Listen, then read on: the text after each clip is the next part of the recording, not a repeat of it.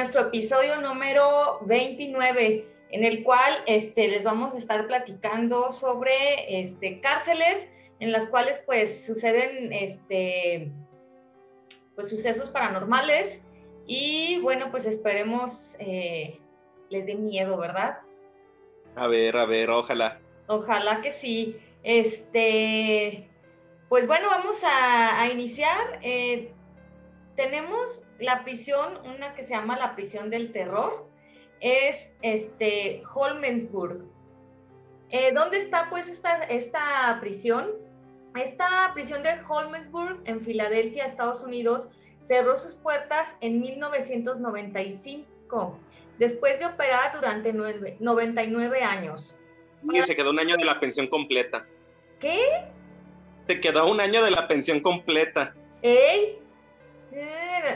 Para algunos de sus exguardias hay hechos que ocurrieron en el recinto que son difíciles de olvidar. Los presos lo llamaban el domo del terror, ya que en esta cárcel estaban los criminales más peligrosos, los violadores, los asesinos, etc. Había mucha tensión porque se peleaban, había golpes, puñaladas y todo lo que se puedan imaginar aseguró John Hamilton. Por su parte, Marco Llaneta, quien también trabajó en la prisión, recordó que Holmesburg era el último lugar en el que querías ser guardia. Era un lugar muy intenso y no creo que haya otra prisión en el mundo donde mataran al director y al subdirector el mismo día. No manches, qué miedo. Es como escuela pública como escuela pública, este, cada vez que pasaba por las oficinas del director y subdirector asesinados, me daban escalofríos, porque esos hombres perdieron la vida aquí. Muchos dicen que no creen en los fantasmas y en los, y en los espíritus, pero yo trabajé suficiente como para hacerlo. En esas oficinas siempre se oían ruidos de puertas y las luces se encendían solas. Eso asustaba, completó Hamilton. Una noche visité el lugar ya vacío y oí un ruido. Era un chirrido. Parecía que arrastraban un catre por el suelo. Fue ah, a, ver el pabellón H, porque el ruido venía de ahí, pero no había nadie. Se sentía una sensación rara, como un escalofrío en la nuca. Otros dicen que oyen pasos, describió nuevamente Janeta. Ay, pues está fuerte. Son las almas de los, aparte después de los prisioneros que mataban, pues a lo mejor también de, pues de los directores y el subdirector. A lo mejor ahí andaban pagando porque pues morir así. Ajá, y a, verse como algún motín, ¿no? Eh, también. Mejor. Mucha energía, ajá. Sí. Oh, imagínense, todas, yo creo que en todas las cárceles ha de haber un montón de energía Sí, pues sí. Sí. Historias tristes y muchas injusticias también. Sí, también, sí, también, de todo, el dolor. Ok, pues esa fue la prisión de... todavía hay más. Sí, ¿Eh? hay más. Todavía hay más de esa. Es que está larga. Ah, ya, ya, ya, ya, ya, ya. Eso te pasa por no revisar el guion antes. Lo revisé. Tras conocer las múltiples historias de motines, violaciones y asesinatos que ocurrieron en Holmesburg, y teniendo en cuenta la energía maligna que muchos aseguraban que se encuentra bajo el domo de la expresión, el investigador paranormal Chad Lindenberg hizo una visita al lugar para comprobarlo por, su propia cuenta. Estoy seguro de que aquí hay un portal y de ser así, en verdad quiero saber quién lo usa y hacia dónde va, manifestó Chad. Cuando el reloj señalaba las 10:48 pm y en medio de la total oscuridad, un ruido muy extraño le propinó un gran susto a Chad. Sentí que algo o alguien iba detrás mío, aseguró el investigador. Al revisar la grabación de la cámara con la que Chad registró la experiencia paranormal, el experto pudo constatar que la máquina captó el sonido de una celda cerrándose. Y como si fuera poco, sucedió otra cosa también inexplicable en el misterioso sitio. Pese a que la batería de la cámara estaba muy bien cargada, esta de un momento a otro se agotó completamente. No querían que grabara. No. Ya ven que eso pasa, eh, cuando como que no quieren, se chupa la energía de los baterías eléctricas, ¿eh? Sí. Bueno, la que sí después es una prisión así media famosa, pero está cortita, es de. Alcatraz. Ah, sí. Famosa por, al- por haber albergado a varios de los delincuentes más célebres del siglo XX, esta prisión ubicada en la isla de la Bahía de San Francisco es actualmente un museo. Los relatos sobre fantasmas en el lugar son numerosos. Guardias del museo aseguran que por la noche se pueden escuchar en el lugar llantos, gritos desgarradores. Los objetos cambian misteriosamente de lugar y se habla de una sombra con forma humana que recorre sus pasillos. Capaz que es Al Capone. Ahí Ahí. estuvo. Sí, según sí, según yo sí. Durante sus años como, pris- como prisión federal, Alcatraz fue famosa por sus medidas extremas de aislamiento, que llegan incluso a prohibir chale entre prisioneros, decían la, la ley del hielo, como en la primaria. ¿A, a, a qué? ¿A qué? Eh, fue famosa por sus medidas extremas de aislamiento, que llegaban incluso a prohibir la charla entre prisioneros. Ah, ya, ya. Ey. Eh, muchos hombres que, se, que cumplían allí su condena perdieron la razón en el recinto. Y otros, y otros tantos desesperados optaron por quitarse la vida. Ah, qué gacho. Entonces, yo imagino que sí debe estar muy fuerte. Creo que lo que encontré fue cortito. Ajá. Y a la hora de repartir no me fijé y puse dos, dos seguidas. es Penitenciaría del Estado de, del Este. Ubicada en la ciudad de Pensilvania, Estados Unidos, la Penitenciaría del Estado del Este fue una cárcel de aislamiento total. Ay, que, o sea, muy... Imagino como que todos muy afuera, o capaz como sin compañero en, en celda, ¿no? Pues yo creo que. Ah, eh. En- de aislamiento total. Los prisioneros eran alojados en pequeños cubículos sin ventanas Mm. y la interacción con otros presos estaba prohibida. Hijo. No manches. Esta tortuosa medida de confinamiento quebraron la razón de gran parte de los reclusos, llevándolos a la locura o al suicidio. Varios especialistas creen que el lugar que actualmente está abandonado es un poderoso foco de actividad paranormal. Aseguran que es posible escuchar los gritos de los prisioneros, incluso toparse con una sombra oscura que deambula entre sus muros. No, qué feo. Pues ya ves que, bueno, ahorita ya vi que ya, ya vi que sí vamos a hablar de eso en este, pero ahorita Ah, lleguemos a ese punto. Este, aquí está la de Ohio Penitenciario. Esta prisión fue clausurada en 1979. En la actualidad funciona ahí un complejo deportivo, pero la demolición del edificio no fue suficiente para terminar con el aura de terror que ronda el lugar. Durante los años en que funcionó como cárcel estatal, numerosas desgracias azotaron esta penitenciaría del estado de Ohio, Estados Unidos, siendo la más trágica el incendio de 1930, que terminó con la vida de 322 confinados. Buen. Sí, un montón.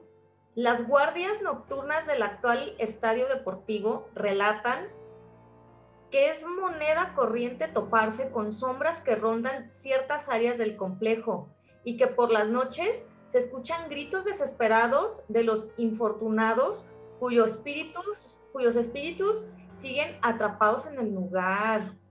Manches. Hay todos los que también los quemados, sí, eso imagínate han de ser como Que a la veces carnita asada. lo mismo, lo mismo.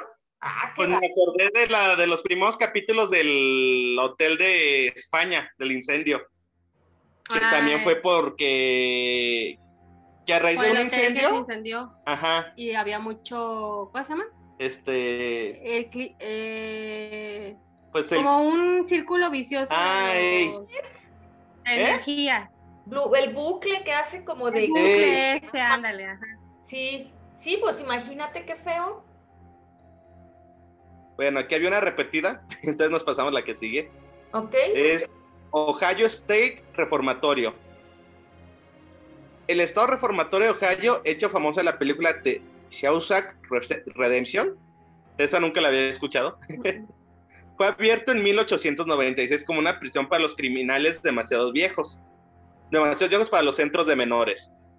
O sea, como que ya, imagino que pues, 18 años y si ya tenías 19, 20, te mandaban ya en que está Estados Unidos Más bien viejitos, ¿no? ¿O qué? Es que es un reformatorio. Ah, reformatorio. Ey, o sea, ya es que en Estados Unidos en la mayoría de edad es a los 21. Sí. Ey, Entonces yo creo que los que estaban mm, pues ya cerca de los 21, pero no los querían poner con criminales de, no sé, de pues, 15 de- años hacia abajo. Ajá. ¿Eh?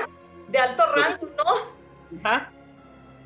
Dice, fue para los criminales demasiado viejos para los centros de menores y no tan, y no tan maduros suficientes para la penitenciaría estatal de Ohio. Eh, con miles de prisioneros durante sus años de operación, fue aplaudido como un lugar que podría reformar humanamente a los infractores por primera vez. Pero las condiciones se deterioraron hasta el punto que llegó a ser conocido como por abuso, tortura y asesinato. Fue considerado como as- hacinamiento e inhumano por la década de 1930. Sí. La prisión se mantuvo abierta hasta 1986, pues varios años. E incluso después de que fue presentada una demanda federal por los reclusos que dijeron que no era apto para la ocupación humana, desde el cierre del reformatorio han circulado historias que es perseguido por los espíritus atormentando de ex reclusos, Chin. Guardias y funcionarios. Se ha informado apariciones escuchando pasos y han tenido encuentros inquietantes en la celda donde los internos una vez vivieron, sufrieron y a veces murieron. Ah, no manches. Se dice que uno de los fantasmas residentes es Helen Gleitek, la esposa del alcalde, alcaide, perdón, Arthur L. Gleitek, quien murió en 1950 en un apartamento en el área de la administración de la prisión, Mm. Cuando un arma de fuego cargada cayó de, un de un estante del armario y se disparó. No manches, qué feo. ¿Cayó o la tumbó a alguien? Ajá. Su espíritu se ha mantenido en, la- en el apartamento desde entonces. A menudo se manifiesta como el olor del perfume. No manches, qué feo. Imagínate morir por ese pues accidente, pues, ese accidente, pues, que sí se cayó, que ahí una, un- una energía le la tumbó, la adrede y paz, órale, te vas. Qué feo. Sí. Eh, ok, está otra que es Lago Cárcel del Condado. La cárcel del condado de Lake, ubicada en Crown Point, fue construida en 1908 y ampliada 20 años después. En ese momento se exigió a los alguaciles del condado de vivir en la cárcel, por lo que combinaba la residencia y la cárcel, incluía todas las instalaciones necesarias para su propósito como una institución de orden público. Dentro de las murallas se ubicaban las zonas de estar de la familia, la de residencia del alcaide, oficinas departamentales, 150 células, alojamiento de máxima seguridad, cocina institucional, almacenamiento de alimentos, sistema de calefacción y refrigeración, peluquería y un garage. O sea, eso tenía Yo leí pulquería. peluquería. ¿Cómo? Fue considerado como uno de los mejores de Indiana y se piensa que es a prueba de fugas. Sin embargo, el 3 de marzo de 1934, el gángster John Dillinger demostró que fuera de otro modo cuando hizo una audaz fuga. La cárcel se mantuvo en funcionamiento hasta la década de 1970, cuando se convirtió en un sitio histórico. Como la restauración ha seguido en las últimas dos décadas, han surgido inquieta- inquietantes historias en la cárcel. Se ha visto apariciones en las células y los pasillos. Se han tomado fotografías extrañas. Las puertas se abren y cierran por sí solas. Las luces se encienden y apagan y pasos y voces sin cuerpo han sido reportados a menudo por los voluntarios y visitantes por igual. ¿no? O sea, a pesar de que era una celda entre comillas modelo, se quedó con cierta energía. ¿Energía? ¿Sí? Sigue la vieja cárcel embrujada de Charleston. Hoy también se conoce como el fantasma de la vieja cárcel de Charleston. Se cree que la prisión está encantada por el fantasma de los presos que murieron durante su encarcelamiento. Las armas perdidas persiguiendo y atacando en cada esquina. Espíritus no solo de asesinos y piratas, sino también de condenados injustamente, prisioneros de guerra y esclavos. Algunas de las ocurrencias que suceden hoy en la vieja cárcel incluyen sus fantasmas comunes y corrientes, objetos que se mueven por, sí solos, voces incorpóreas y susurros fantasmales que emanan de la nada, y las puertas que se cierran de golpe. Otros acontecimientos fantasmales, ah, otros acontecimientos fantasmales. Ha habido muchos sucesos extraños a lo largo de los años en la cárcel de Antigua Charleston. Uno de los primeros reportes modernos fue cuando la prisión estaba siendo renovada en el año 2000. La prisión había estado sellada durante meses para evitar la contaminación con pintura con plomo, aunque cuando los trabajadores de la construcción regresaron, descubrieron en el polvo que había huellas humanas. ¿Ah? Durante, durante el proceso de renovación, los trabajadores continuarían lidiando con rarezas similares. O sea, como que los asustaban y así, ¿verdad? Nada como una noche cuando vieron en el fantasma de una ex guardia de la prisión con rifle en mano. Ah, no manches. el tercer piso de la cárcel. El guardia aparentemente comenzó a cargar hacia los trabajadores. Se les empezó a apuntar. ¡Qué miedo! antes de desaparecer. Hoy ah. entonces se murió con su pistola y también se murió la pistola. Se fue con todo y su equipo de trabajo.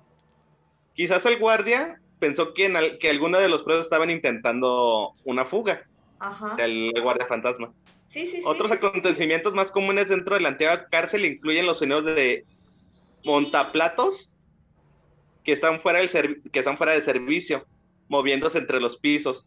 Me imagino que son como los elevadores esos que tienen, que ponen las banderas con platos y se van subiendo y bajando, ¿no? Yo creo que sí. Montaplatos. Y que dice que están, que fuera de servicio. Bueno, artículos como joyas desaparecen, pues sí, una cárcel. Quizás el fantasma de la Lavinia tiene gusto por las cosas buenas hasta en otra vida encuentros fantasmales. Yo siempre he pensado, espérate, cuando eh, ah. como cosas así, que las joyas y eso, ¿a dónde se va todo eso? Mm, ¿A otra dimensión? ¿Será? Que si se las pues, logran pasar a, como dices, a otra dimensión porque ya no aparecen. No, pues... Qué raro, ¿no?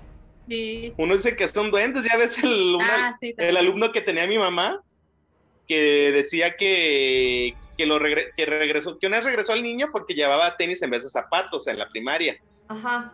Que el niño le decía, maestra, es que mis, mis zapatos se los llevan los duendes. Ajá. Que eso nomás me está inventando. Ajá. Entonces que lo regresó. Entonces que sí, que al día siguiente volvió a ir, pero fue la mamá. que le dijo, maestra, este, yo voy a buscar los zapatos, déjelo entrar. Le es que en verdad no los encontramos. Y que ya después a los días aparecían los zapatos en medio del patio. De la casa del niño. La casa del niño, como era como que un patio grande. Entonces que pensaban que el hermano se los escondía, entonces el hermano pues que no. Entonces que hasta lo regañaron y todo. Y ya después dice la mamá que, ella que, el niño decía es que son unos, unos, unos hombres chiquitos que sean mis zapatos. Que la mamá los vio cómo se los estaban llevando. Entonces que los vio y que, que hasta voltearon los monitos esos con la señora y se rieron. ¡No manches! Que le, que le sonrieron, o sea, como que, como que, buenas, noches, doña. Ya me voy con los zapatos. Ya me voy con los zapatos. Al rato se los llevo. Entonces, que ya al día siguiente la, la señora le dijo a mi mamá, maestra, me va a decir que estoy loca, pero si es cierto, se los llevan los duendes los zapatos. Y a los dos, tres días aparecían en el, en el patio. Pero es lo que digo, ¿para qué se los llevan? Pues hacer la maldad o calzan grande. Uy, sí, el monito así con ok. Eh, eh, continuando con el anterior, dice encuentros fantasmales. Una mujer llamada Christine, o Christine hizo un recorrido por la vieja cárcel en el 2012, acompañada por su esposo, ya que estaba nerviosa por ir a su primera gira de fantasmas. El señor que guió a su grupo animó a todos a tomar eh, tantas fotos como quisieran al principio de la gira, Christine comenzó a tomar fotos con flash, pero no vio nada fuera de lo común. Bueno, aparte de la espeluznante prisión que estaba girando. ¿La espeluznante qué? Prisión que estaban girando. Ah. O sea, que a la hora de ver las fotos estaba como moviéndose. O sea, no como distorsionada las fotos. Ah, ya, ya, ya, ya. Sí, o sea, como si no pudiera enfocar y de repente, pues como se está moviendo todo, pues sabe qué tanto estaría pasando por ahí. A medida que su grupo avanzaba, finalmente llegaron al segundo piso. que es donde se cree que John y Lavina estaban en casa mientras esperaban sus ejecuciones. Christian siguió tomando fotos.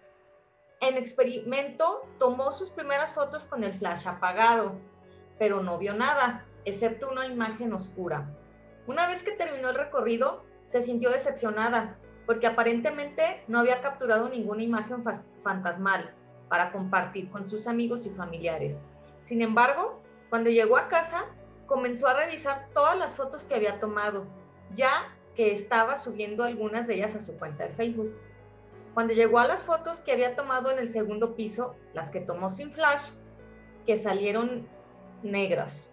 Bueno, tras un examen más cuidadoso descubrió que esas fotos no eran tan negras, como había pensado anteriormente. De hecho, ahora podía ver dos imágenes que parecían caras fantasmales. ¿Eh? uno parecía estar parado frente al otro. Bueno, dijo que uno parecía estar parado frente al otro. Ambos tienen caras diferentes. Los rostros inexplicables la dejaron preguntándose, ¿podría ser John y Lavina Fisher? Bloody Maxwell una comisaría que en 1889 fue construida para ayudar a bajar la gran población que había en la prisión más cercana. Muy pronto se dieron cuenta, ay, no más, se dieron a conocer malos tratos que la autoridad hacía pasar a sus prisioneros, pues al ser algo que está de cierta forma fuera de la jurisdicción como prisión, se dieron graves casos de corrupción, soborno, brutalidad y tortura. Algo muy macabro que se encontraba entre sus paredes también fue algo conocido como el calabozo, un sótano en el, que, en el que los prisioneros eran encerrados a veces hasta morir en las peores condiciones posibles. Se cuenta que todo ese sufrimiento acabó dejando a los espíritus de, las criminal, de los criminales en el lugar, pues aún en la actualidad ha sido utilizada para grabaciones de programas y hasta los equipos de grabación han dicho ser testigos de gritos provenientes de sótanos cuando ya no hay nadie más en el edificio, gemidos, llantos y traqueteos de esposas y cadenas, absolutamente aterradores. Sí. Bueno, esta ya es una más mexicana. El Palacio Negro de Lecumberri. Ok. Dice que los internos del penal de Lecumberri vivieron el peor de los infiernos y que sus almas aún se encuentran presas en este frío lugar. En este frío lugar. Con la intención de crear un centro de readaptación social para delincuentes en septiembre de 1900, el entonces presidente de México, Porfirio Díaz, otra vez Porfirio Díaz aquí en el episodio, abrió la puerta del más moderno penal de Latinoamérica. Pues ya es que él también construyó el, mandó construir el hospital psiquiátrico. Sí. Que no me acuerdo, no me cómo se llamaba, el de la, de la Castañeda, ¿no? Bueno, mandó el más moderno penal de Latinoamérica. La obra estuvo en manos del arquitecto Antonio Torres Torija, quien para edificar este majestuoso lugar se basó en las cárceles como las de, de la Santé en París y la de Filadelfia, Torija. Torija construyó 886 celdas, las cuales estaban distribuidas en siete crujías. Conectaban una torre de control de 35 metros de altura, desde donde los presos eran vigilados. A ese tipo de construcción también se le llamó panóptico. Uno de los de las innovaciones del lugar era que los reos de la de menos de menor peligrosidad podían salir del penal para trabajar en las fábricas cercanas. Mm. Además que aprendían de diversos talleres que se impartían.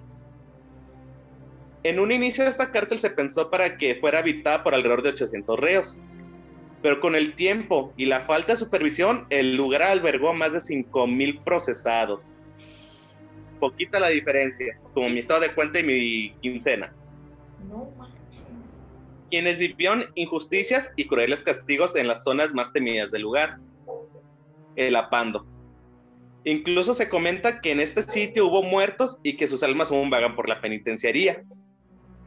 Durante la decena trágica en 1913, el presidente Francisco I. Madero, así como el vicepresidente José María Pino Suárez, fueron asesinados cuando eran llevados para ser encarcelados en Lecumberri. Se dice, según yo me acuerdo, que los mandan por la puerta de atrás de la, de la penal, o sea, no los iban a meter por la principal, porque llevan pues el plan de, matarlos. Y esa es la parte de atrás donde los, los asesinan. Otros presos célebres fueron William S. Burhoop, novelista y artista visual estadounidense, quien asesinó de manera accidental a su mujer. Gregorio Goyo Cárdenas Hernández, asesino, asesino serial conocido como el estrangulador de Tacuba. Ándale. Ramón Mercader. Mercader, asesino de León Trotsky. De León. León Trotsky, ¿no? Sí. O Trotsky. No, Trotsky. Juan Gabriel. Álvaro Mutis, novelista colombiano. David Alfaro Siqueiros y José Revueltas. ¿Qué tal? Allá anduvo Juanga. En 1968 sirvió para encarcelar y asesinar a jóvenes durante el movimiento estudiantil, en donde, la mayoría fueron torturados con golpes y descargas eléctricas en los genitales. ¡Qué feo! Todo esto ocurrió a partir de agosto y hasta el 2 de octubre de 1968, día en que el gobierno mexicano ordenó la intervención en la Plaza de las Tres Culturas de Tlatelolco, que resultó en la muerte de muchas personas, sobre todo jóvenes estudiantes del Instituto Politécnico Nacional y de la UNAM. Durante sus 76 años como prisión, hubo dos escapes. Uno fue el de Alberto Sicilia Falcón, quien huyó a través de un túnel que cruzaba la avenida Héroes de Nacosari. los Como el Chapo. Túneles, ¿no? El otro fue Dewitt Worker, disfrazado de mujer en 1975, un narcotraficante estadounidense de cocaína. Para el año de 1976, cuando Luisa Echeverría estaba en la presidencia, decidió transformar aquel temido sitio en el Archivo Nacional de la Nación. Se desmontaron las rejas y algunos muros fueron tirados para inaugurarlo en el año de 1982. Desde entonces, las puertas de este sombrío lugar se abrieron de par en par para que los mexicanos puedan consultar estos registros. Una de las teorías que circularon es que en el momento de remodelar el lugar encontraron huesos humanos enterrados cerca de las salidas y algunas de las leyendas cuentan que se escuchan lamentos y ruidos paranormales dentro del lugar. Aunque son pocos los visitantes, ellos pueden caminar por casi todos los pasillos de esta callada y fría construcción muy serios entran y salen cada vez que quieren. Entre pláticas comentan que en el ambiente se percibe mucha nostalgia, miedo y tristeza. Tal vez son los fantasmas de aquellos muertos que aún se encuentran presos y rondan el sitio, o al menos eso dicen las leyendas. Fíjate, ahorita antes de seguirme, ahorita me estoy acordando que cuando llegó como a ser mucha la población de la cárcel, llegó un momento en que ya se mezclaban también hombres y mujeres. Ah, sí, ¿verdad? Entonces, ajá. Imagino que también por allá ya ha habido algunos fetos, pero quién sabe. ¿Capaz? ¿Sí? Según trabajadores y visitantes, se han escuchado lamentos y gritos, incluso han visto sombras deambular en los pasillos durante las noches. La gente que lleva tiempo trabajando en ese edificio asegura que en el lugar ocurren cosas extrañas, la historia de un charro negro es de las más famosas. Se dice que aparece por el auditorio del palacio y que cuando está cerca se escuchan gritos, lamentos y ruidos extraños. La historia de don Jacinto, de acuerdo con Decidor, un empleado de limpieza descubrió una noche a un hombre demacrado con un uniforme antiguo de prisionero. Le preguntó cómo había logrado entrar ahí y qué hacía ahí.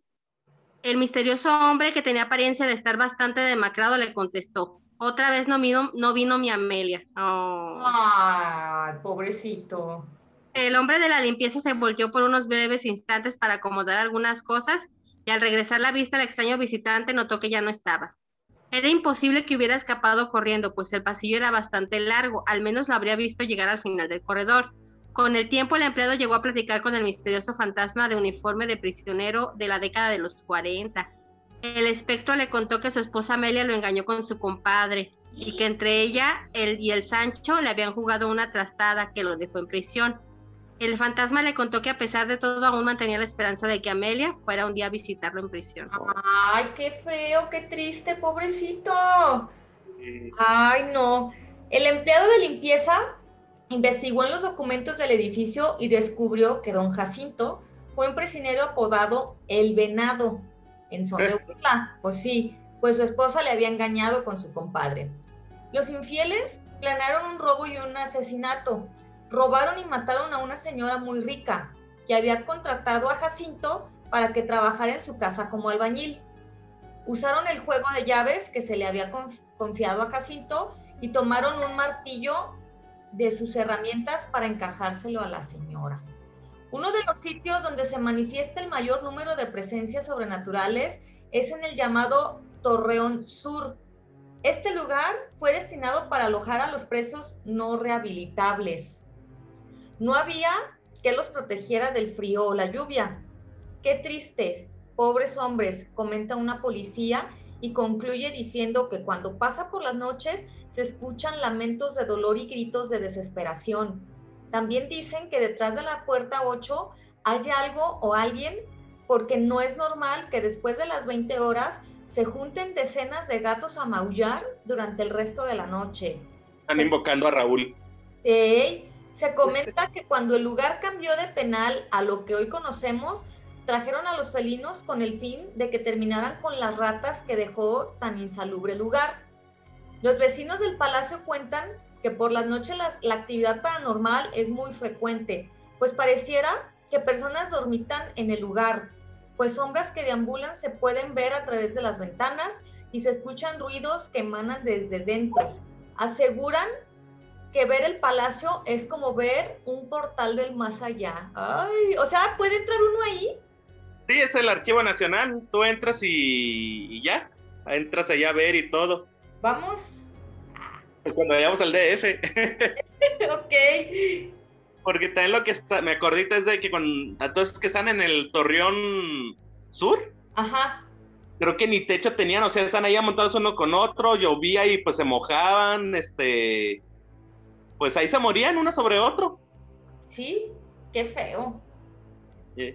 Y pues bueno, esta es la última, pero es así como más tipo de anécdotas. Ajá. Ven que aquí en, aquí en Guadalajara hay lo que se le llama la expenal, que ahorita es un parque y antes pues era una penal, por eso el nombre del ex penal, pero que estaba pues en esto se lo que sea las afueras de la ciudad, pero ya ahorita es la, pues es, se lo comió la, lo que se puede decir la mancha urbana, se comió ese, pedazo, o sea, ya es eh, parte de la ciudad. Sí, sí. Entonces, este, lo que yo medio sé de las historias de por ahí es que desde en la noche ven de repente figuras caminando. Adentro adentro o por las calles, porque pues al final de cuentas no se sabe bien cómo, qué tanto era la penal, ¿eh? Capaz que donde están algunas casas era parte de la penal, como la casa de mi abuela. Puede ser. También me cuenta un amigo, este Hugo, el de una chelita con. Ajá. Y él una vez estaba ahí en el parque que estaba con, con Eddie y están en las canchas de front tenis. Y que no se, se acercó se acerca un muchacho ahí con ellos con una pelota de front tenis. Pero que medio raro el muchacho que les dice, ah, sí, ya me acuerdo, aquí abajo en la alberca, porque había una alberca ya como, pues sin uso, pero estaba ahí. Sí. Nos, sacaban a tomar el sol. Cuando yo estaba aquí, ahí nos me sacaban a tomar el sol. Entonces que ellos se quedan como, como que no le dan el avión y dijeron, sí, hey. Y renta voltean y pues ya se había ido, ya no estaba. Entonces que se quedaron como con la curiosidad y le preguntó, no sé si a un guardia o a un señor de por ahí, oye, un señor le hacía así con una pelotita y que les decía que lo sacaron allá a tomar el sol. Ah, sí, a todos le dicen lo mismo, le hacen, no, muchachos, lo sacan de asustar. Ese yo creo que era un, un prisionero. Ajá. Que sí, esa alberca sí era de, de cuando estaba la penal. No manches, qué miedo. Ajá, y también dicen de las que me he encontrado o escuchado, que están en las mismas casas, se ve que pasa gente, se asombras. O sea, como que entran de un lado y salen por ahí y se traspasan la pared, pues. Y todo eso es de, pues, por la zona de la, de lo de la penal. Una amiga frente, una amiga de la facultad, le voy a preguntar si pasan situaciones así en su casa. No, no, enfrente, no, enfrente. ¿No? Tacos pues La Casita, que es donde hemos querido ir a, comer, que está ahí por la penal, se llama ah. Tacos La Casita, y se ve que está... Luego, ah, ahí, vamos. ¡Ah! ya es un comercial que nos patrocinen. Un taco y papa rellena, y no, se ve bien rico. ¡Ay, qué rico! Sí, a ver si un día, en lugar de ir a los tacos, compramos de ahí, vamos a... Ey. Nada de eso la casa. A la penal. A la penal, a ver si nos sale el de la pelotita.